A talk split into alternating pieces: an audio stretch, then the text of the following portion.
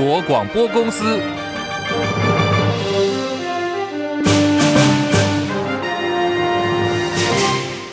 大家好，欢迎收听中广新闻，我是黄丽凤。教育部一零八课纲大量删减了文言文，掀起了学界的反弹。北一女国文老师欧桂芝有一段一零八课纲删掉顾炎武的廉耻，学生不再有机会思考为什么士大夫之无耻是为国耻，所以呢，这是一个无耻的课纲。五分钟的影片连日来在许多的社群跟群组爆红，点阅率已经破百万，话题在今天持续延烧到政坛，还有教育部。先来听有欧老师。是怎么说的？一零八课纲在《论语》《孟子》《大学》《中庸》这四书完全砍掉，国文课可以说失去了最有系统的一个生命教材。我说这个教改，这个课纲，它是一个缺德的课纲，因为学生也不再有机会可以循序渐进的去学习，从个人到家庭到群体到社会，甚至将来职场。每一个生命阶段所需要处理的一些伦理问题，修身齐家治国平天下不必了。那么父子、夫妇、兄弟、朋友等等五伦没有了，所以这个课纲，我说它是一个不伦的课纲。这个课纲已经让各级学校老师跟学生是走进，或是说沦陷在越来越黑暗的教育深渊。用张爱玲的话说，就是走向一个没有光的所在。因为老师们再也享受不到尊师重道的这个校园伦理，而我们的孩子更惨的是，他们失去了扎实的基础教育，更可悲的是，他们失去了合宜的生活教育。因为老师没有足够时间去做深入完整的教学，然后老师也几乎失去所有辅导管教的权柄。那更惨的是，我们可能动辄得咎，所以老师们只好对管教这件事情放下了。那所以这场教改可以说是学生、老师以及国家的教育力长期三输的一个改革，而且这个改革的恶化现象在一零八课纲之后达到巅峰。好，现在这件事情在网络上引发了热议。欧桂芝也很骄傲地说：“如果我因此变成网红，那我也感到很骄傲。”清大荣誉讲座教授李家同透过脸书发声直言说：“岳阳楼记被删掉了，实在是令人吃惊。”他同时点名教育部必须要做回应，也相信教育部一定有能力来解释清楚删掉这几篇文章的原因究竟是为什么。教部的澄清也跟说明也来了，说一零八课纲并没有废弃礼义廉耻，而是鼓励。孩子们跟学生去思辨，跟生活当中实践，还强调说文言文的课数比率有符合到三年平均的百分之三十五到百分之四十五。稍早行政院副院长郑文灿说，这样的批评跟现实是有落差的，不要去轻易否定台湾目前的教育成果。二零二四总统大选倒数三十六天，参选人端出了政策牛肉。我们看到，在蓝绿白三党都积极争抢青年选票的情况底下，国民党副总统参选赵少康日前有预告，居住正义要让年轻人可以买得起房子。他跟侯友谊很快会推出一个石破天惊的政策。果然呢，侯友谊在今天上午端出了政策牛肉，宣布青年购屋有好康。你只要是成年。尤其满十八岁到四十岁的青年人，啊，信用没有重大的一个瑕疵，或是没有重大的问题的时候，我们就可以给予全额的贷款。第二个要排户，你没有自用住宅，或是你所得比例是很高的，我们会设定一个排户条款。那当然最重要的要现手过，不要拿出头期款，你就可以来买房子。尤其你用租金的这个金额，大概就可以在这五年里面，就可以视同利息一样再付。好，我们简单做个整理哦。青年侯康贷购物免投款，重点内容包括有购物可以免投期款，十八岁到四十岁的青年人信用没有重大瑕疵，排付现首购，那么会有十年的闭锁期，限制转售，而且呢是一生一次。更多新闻内容在广告之后，中广新闻新闻来点节目会提供给大家更加完整深入的报道。好，在股汇的表现方面，台北股市今天上扬，目前来到一万七千三百九十点哦，已经涨了一百二十一点，来到成交量两千六百零一点二八亿元。这里是中国广播公司十三点零五分，中广新闻网 News Radio。现在时间来到十三点零六分，我是黄丽凤，欢迎大家继续收听新闻来一点节目。好，这个节目现在在中广新闻的广播频道正在播出，另外在中广新闻的 YouTube 频道直播已经打开喽，也非常欢迎大家加入我们的直播间，帮我们按赞、订阅、分享，多刷留言板。持续来关注的是亚洲股汇市的最新表现。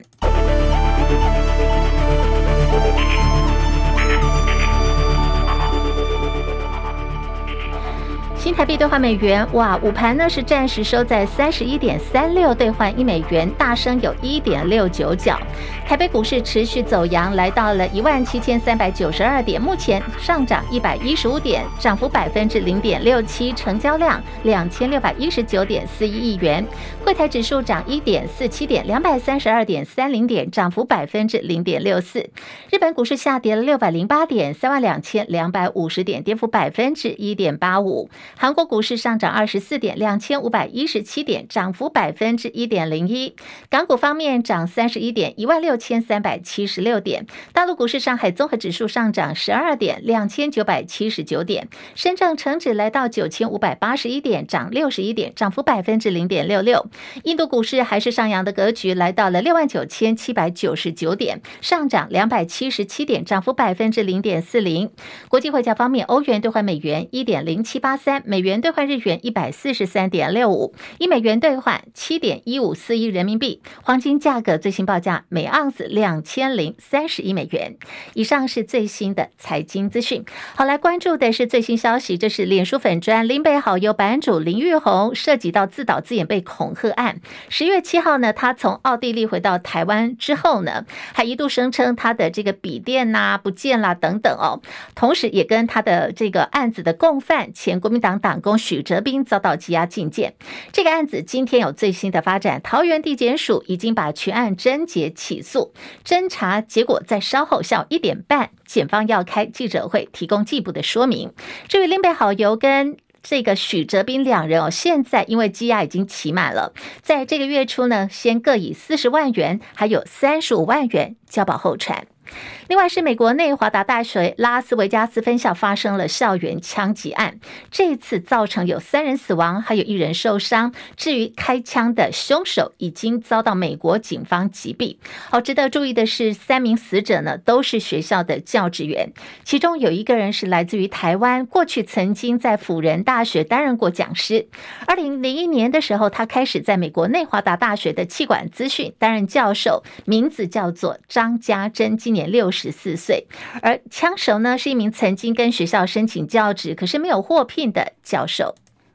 国防部证实侦获了中共的空飘气球，在昨天中午的十一点五十二分，侦获了一枚中共探空的气球，逾越了海峡中线，位在基隆西南方呢，大概是一百零一海里左右，高度有两万一千尺，持续的向东方飘行。好，根据国防部的资料说，这这枚空飘的气球呢，大概是在一个小时之后，也就是在接近呃昨天下午一点钟消失了，而这也是过去国防部每一天主动发布台海周遭军情以来，第一次证实也公布发现说有探空气球。另外，中共的军机也持续的在袭扰台湾。在昨天早上六点到今天早上的六点，总共呢侦获共计二十六架次，其中逾越了海峡中线，还有延伸线进入到西南空域的有十五架次。另外还有共建十艘次，持续在我们的台海周边活动。国防部说，我军都有进行严密的监控。二零二四总统大选倒数三十六天，来看的今天一份最新民调，来自于 ETtoday 民调云。好，民进党赖萧配以百分之三十九，现在领先了国民党的侯康配百分之三十三点八，双方的差距已经拉大到了五点二个百分点。民众党的柯银配呢，支持度现在跌到了百分之二十以下，是以百分之十八点一垫底。不过呢，比上次调查呢又在下降有一点五个百分点，跟上一次的民调结果相比，赖。外销配支持度提升有一点六个百分点，侯康配跟科银配都呈现下滑，分别跌了二点五个百分点跟一点五个百分点。好，这个最新的民调也做了交叉分析，在政党的倾向方面，侯康配的泛蓝支持度保持在九成。值得注意的是，民众党的柯银配增加了十二点六个百分点，时代力量的支持者。好，研判呢可能是跟前立委黄国昌的加入有关。另外，在年龄层方面，也是这波民调讨论的重点，就是赖萧佩呢在三十到三十九岁的支持度跌幅最多，已经流失掉有七点一个百分点，来到了百分之三十七点六。但是五十岁以上的选民就有增加，侯康佩在四十到四十九岁流掉了四点七个百分点，最多跌到了三成以下。好，柯银佩呢，则是在五十到五十九岁掉最多，跟上次调查相比少了八点二个百分点，剩下百分之四点七。好，我们刚刚提到，在这个政党的支持度，还有在族群的支持度方面，现在呢，大家都在看蓝绿白三党都在争抢青年票源。在今天看到，国民党总统参选侯友谊发布了青年房屋首购证件，一千五百万额度可以全额贷，而且免头期款。同时还提供有这个利息的优惠哦，免投期款就可以买房子，确实是相当吸引人。在网络各大论坛，现在也掀起了讨论。好，马上连线的是中广资深记者张伯仲，进一步了解。伯仲上线了吗？上线了，地方好，听众朋友大家好。好，我们要关注这个焦点，就是侯友谊所发布“五五五”方案哦，十八岁开始的这个成年人到四十岁哦，四十岁是一个天花板哦，十八岁到四十岁购物免头款。排付现首购，十年闭锁期，限制转售。好，这相关的措施，伯仲来看可行性如何？那么青年朋友们会买单吗？呃，首先啊，立峰刚刚说的真的非常对啊。现在其实已经到最后这个短兵相接的时候啊，这个到底怎么样去针对？我们可以说目前来说啊，是侯康配他们最需要去开发，或者说是最需要去争取的这个年轻族群啊，他们的选票啊，其实过去以来一直被外界认为这可能是他们的。比较所谓的那个软肋，对不对？呃，比较可能需要补强的部分，呃，我们也都每个人都心知肚明。有关这次大选哦，整个青年族群选票的争取哦，应该是其中的一个核心的关键。呃，不要不要说这个侯康配，不要说蓝营了，即便是深受柯 P 倚重啊，我们知道过去在太阳花学运当中被尊称为青年导师，这谁呢？民众党的部分区立委提名排名第二的黄国昌啊，昨天他都说。他现在已经不讲什么叫高房价低薪资，他现在已经改说叫高物价低薪资啊？为什么呢？因为房价早已经不是用高这个字就可以形容得出来啊。但是呃，我们看到国民党的副总统候选人啊、赵少康，他日前却预告说，所谓的居住正义呢，呃，就是要让年轻人买得起房子，还说呢，他和侯友谊很快就会推出一个石破天惊的政策啊。哎，这个石破天惊的政策今天提出来了。呃，今天上午呢是由这个侯友谊自己以及啊，国政顾问团的召集人杜子君，竞办的议题组召集人柯志恩和还加上了学者啊，正大地政系的教授孙正义，他们共同召开这场记者会啊，啊，他们提出的口号叫做“青年侯康贷”哦，就侯康两个名字啊，购屋免头款。刚刚细节部分大概啊，那个立凤也为听众朋友介绍过了，对不对？那么我再详细的说，这项青年购屋设定的五大条件，必须包括了啊，要年满四十岁以下。呃，信用呢不能有重大瑕疵。其实这个重点是要排付，只限于没有自用住屋，同时也不属于高所得者啊。呃，事实上很多人虽然手上没有房屋，不过你如果你刚好能够进到一些很高呃可以高配股，甚至于高所得的，比如说竹科啊，你这个科技新贵的话，很可能你也不在这个适用范围之内。同时呢，也限定必须属于首购啊，这样就能够申请额度在最高可以达到一千五百万。啊，也可以，甚至可以最高可以全额的贷款啊。那么有利息呢，就是由政府和金融机构呃共同补贴百分之零点五啊，还享有为期五年的利息优惠。五年之后怎么办？五十五年之后呢，利息由公股银行减半码，就是减百分之零点一二五来计算啊。呃，当然像这样的优惠呢，必须一定必须要有所谓的限制转售的规定，呃，设定闭锁期最高是十年时间，也就是呢十年之内不得转售。最后，哎。跟很多规定一样啊，每个人一生只拥有一次机会。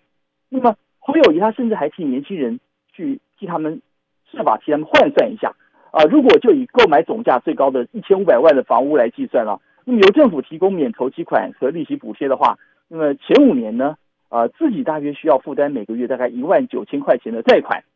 其实这应该相当于所谓的房屋租金的概念了。反正你如果不买，你去租房子，差不多也这个价钱，对不对？但是，呃，你花这笔钱却可以拥有，可以买到属于自己的房屋。其实这这部分这个概念倒是蛮不错的一个概念啊。呃，侯友谊还提到这项计划呢，呃，相关的裁员，我提到这点我特别提，包括侯友谊先前开出了很多的选举的一些承诺啊，啊、呃，一些相关的一些支持一些一些，我们有人说这个叫做呃选举的支票。其实他都有在背后的裁员方面，可能因为蓝营本身有具有非常实力、非常雄厚的这个啊呃国政顾问团或者背后的学者专家做他的背景，所以关于相关裁员呢，向来都不是乱开支支票，一定会讲得出来。那么他这次他准备是由土地增值税来支应，呃，我们知道目前每年的土增税大概是每年可以收取一千亿左右啊，其中呢，他认为只有用他其中的一到两成啊。大概就可以用来支撑整个对于青年族群居住难题的解决了啊，呃，他估计呢每年大概会有五万户申请，那么总共未来五年呢大概可以补贴二十五万户啊。啊，他还提到说，现在年轻人都不敢买房，多半都是因为投机款根本就付不起，所以对呀、啊，没有钱，一般不是至少要存好几年，对不对？不然就是找爸爸妈妈要，又经常因为物价波动，房价飙涨，飙得更快，所以怎么想想追根本都追不上，所以。这样办法很明显就是要针对这样一个难题去替年轻人解决啊。呃，另外柯志恩呢，他也点出，其实，在蔡政府任内，房价就飙涨三成啊。那么全国房价平均大概要九年不吃不喝才买得起啊，双北地区甚至还要十二到十五年啊。这是因为今年我们大家都知道，普遍都低薪，根本就没有能力去负担头期款，所以想买房子根本都是比较不切实际的梦想，对不对？呃，但有人会提到。现在政府不是有所谓的新青安贷款吗？对。那么，嗯，他特别提到说，这个所谓的新青安贷款其实有四大不足的地方，就是呃完全没有年龄限制啊，大概将近有四分之一啊，将近两百亿的额度，其实到最后发现都不是贷给四十岁以下年轻人啊。特别呢，他也没有设定财务财富条款，完全不符合所谓的外界对公益以及对正当性的这样的一个期待啊啊，但他也没有仅限要首购。更没有设下转售的限制，所以很多明眼人一看就知道，哎，这是不是也可能替一些有心人想利用宽限期去炒房啊，以及预留了一些空间？那呃，另外呃，这个学者任正义他表示说，现在的房价飙涨，薪水却停滞了，所以年轻人到底该怎么追啊？如果别人想第一桶金都存不够的话，年轻人想买房根本就根本就梦想啊，根本不可能实现。所以呃，他特别强调说，选举选的其实是一种态度啊。那么他认为政府态度呢，应该要给年轻人希望，而不是连一点希望都不给。呃，当然，同时间也会很多人怀疑说，哎，你开放这么多贷款，有没有可能导致年轻人前面哦每个人都贷了，但是到最后发现无法负担？而当然有人甚至会进一步联想到，会不会出现像美国这样的负债风暴？有没有？嗯啊，所以孙正义认为呢，这部分其实就得考验年轻人他们的信用状状态，以及对于他们对于风险的管控能力啊。他说。呃，怎么说呢？这就是社会上必须要养成一种氛围，也也是呃，代表说社会必须要相信年轻人。那么政府的责任就是他负责要营造出一个可以力挺信用良好、同时啊、诚实负责的环境啊。当然，一定会有人怀疑说，这会不会又是一场大傻币？呃，孙正义他以学者身份特别发现到，或他特别强调说，就像是很多重大公共工程投资啊，他觉得青年。也是国家的未来，所以政府呢必须要减轻他们的负担，让他们可以空出精力来拼事业，而不是被绑在这边，绑在房贷上，永远都不得翻身的，对不对？所以他认为这个是替国家创造竞争力，这也形同是政府对年轻人的投资。所以如果从这个观点来看的话，那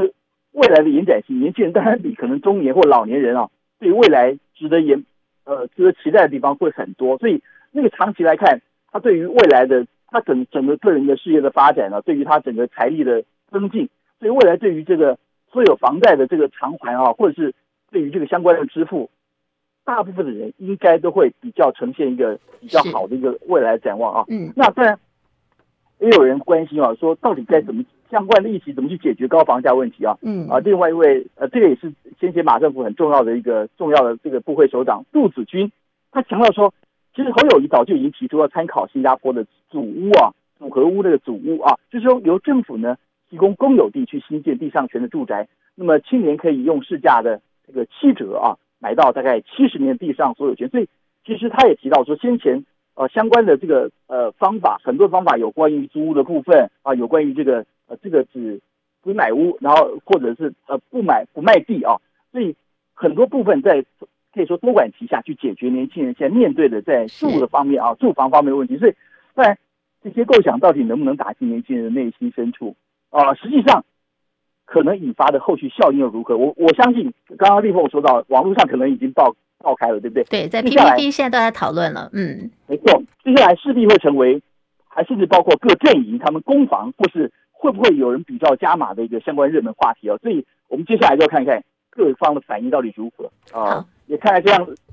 到底是不是未来年轻人一个非常好的一个选择？是，接下来慢慢看后续的发展。好，谢谢伯仲所带来的观察还有分析。我们就要看啊，年轻朋友到底买不买单？不过也没有错，就像伯仲刚刚所分析到的，投资年轻人这是必要的哦，因为毕竟年轻人是我们现在的中间社会的中间，也是我们的未来嘛。好，那么现在呢，侯康佩提出的这个青年购物好康，就是先帮大家准备好第一桶金，那么后续呢，还有一些利息的。优惠等等，不过现在在 PTT 还有网络论坛方面，大家的意见也先帮大家做个整理，就是说，好，我们看到有这个赖清德清安贷款呐、一千万额度利息补贴百分之零点三七五，侯友谊呢是一千五百万的额度利息补贴百分之零点五，就在问说，那政治人物提补贴真的就会有认真计算吗？哎，有哎，刚刚这个伯仲告诉我们在今天呃国民党的智库方面所提出来的财务是经过试算的哦。好，网友就继续问讲说，那你？再加上柯文哲三党最后做的事情其实都一样的，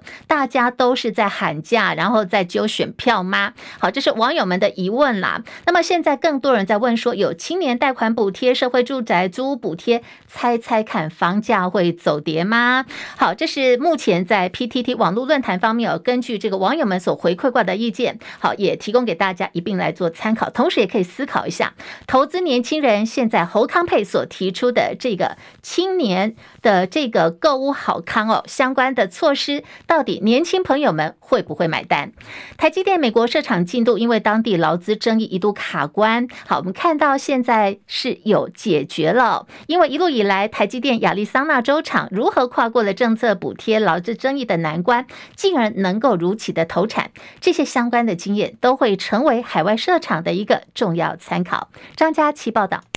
台积电亚利桑那州新厂今年装机作业相当不顺利，原先承包商的工程延宕。台积电为了顺利完成相关作业，从台湾调度近五百位人员前往美国协助装机。此举引爆当地工会强烈反弹，抨击台积电。工会并且质疑台积电想从国外引进较低廉的人力取代当地劳工，事件沸沸扬扬，已经影响亚利桑那州新厂的兴建进程。七号传出重大进展，台积电与亚利桑那州建筑业委员会达成合作协议，双方并发表联合声明，列出同意合作的优先事项，包括工会培训、沟通管道以及驻厂人员配置。根据声明内容，台积电与亚利桑那州建筑业委员会共同建立团队，提供培训课程及就业机会。双方也会筹组委员会，由工会指定成员，台积电与承包商共同组成，每季度召开会议。最重要的一点是，协议同意台积电在某些情况下可以雇佣具有特殊经验的外国施工人员，这将有效解决新厂装机作业的关键问题。从联合声明可以看出，劳资各退一步，台积电解决最头痛的问题，可以确保建厂投产进度更为顺畅，也为后续二厂的建制保留更多推进的空间。台积电同步也在规划德国厂的筹设，当地的情况又跟美国不同。最新的外电报道引述德国智库的研究，德国半导体业人力缺口从一年前的六万两千人增加到八万两千人，缺口增幅达百分之三十，最缺的是技术工人。研究指出，德国半导体业缺工问题严重，恐怕会影响台积电等半导体业者建厂跟投产的进度。台积电因应不同国家的国情，势必要有不同的解决方案。可以确定的是，美国厂的经验值会使得台积电德国厂筹设过程中更有能力处理劳资的问题。中广记者张佳琪台北报道。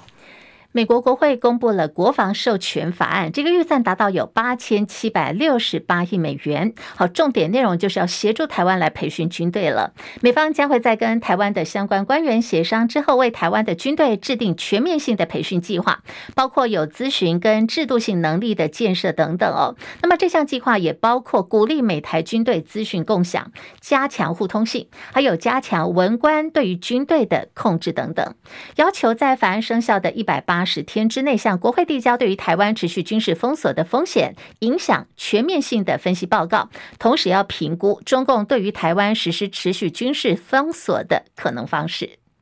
社群平台爆料公社昨天出现了一份匿名所发布的监听资料，在文章里头详细揭露监控对象的资讯，引发热议哦。好，这个监控的对象根据这个文所抛出来的，还包括有民进党的这个立法院副院长蔡其昌等人。调查局第一时间对外表示，这个资料跟名单是典型的境外势力的假资讯。不过，现在台北地检署也展开了侦办哦，是以他资案来进行调查。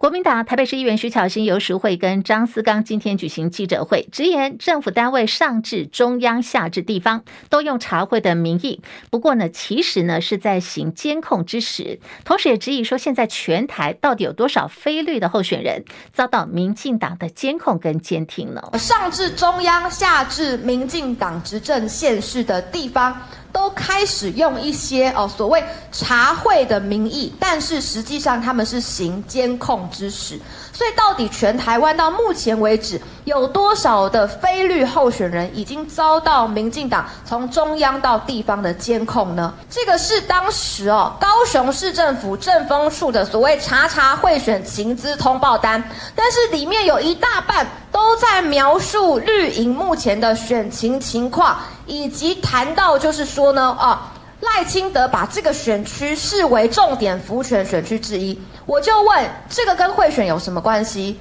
那这难道不就是变相的在收集相关的情资，替民进党服选吗？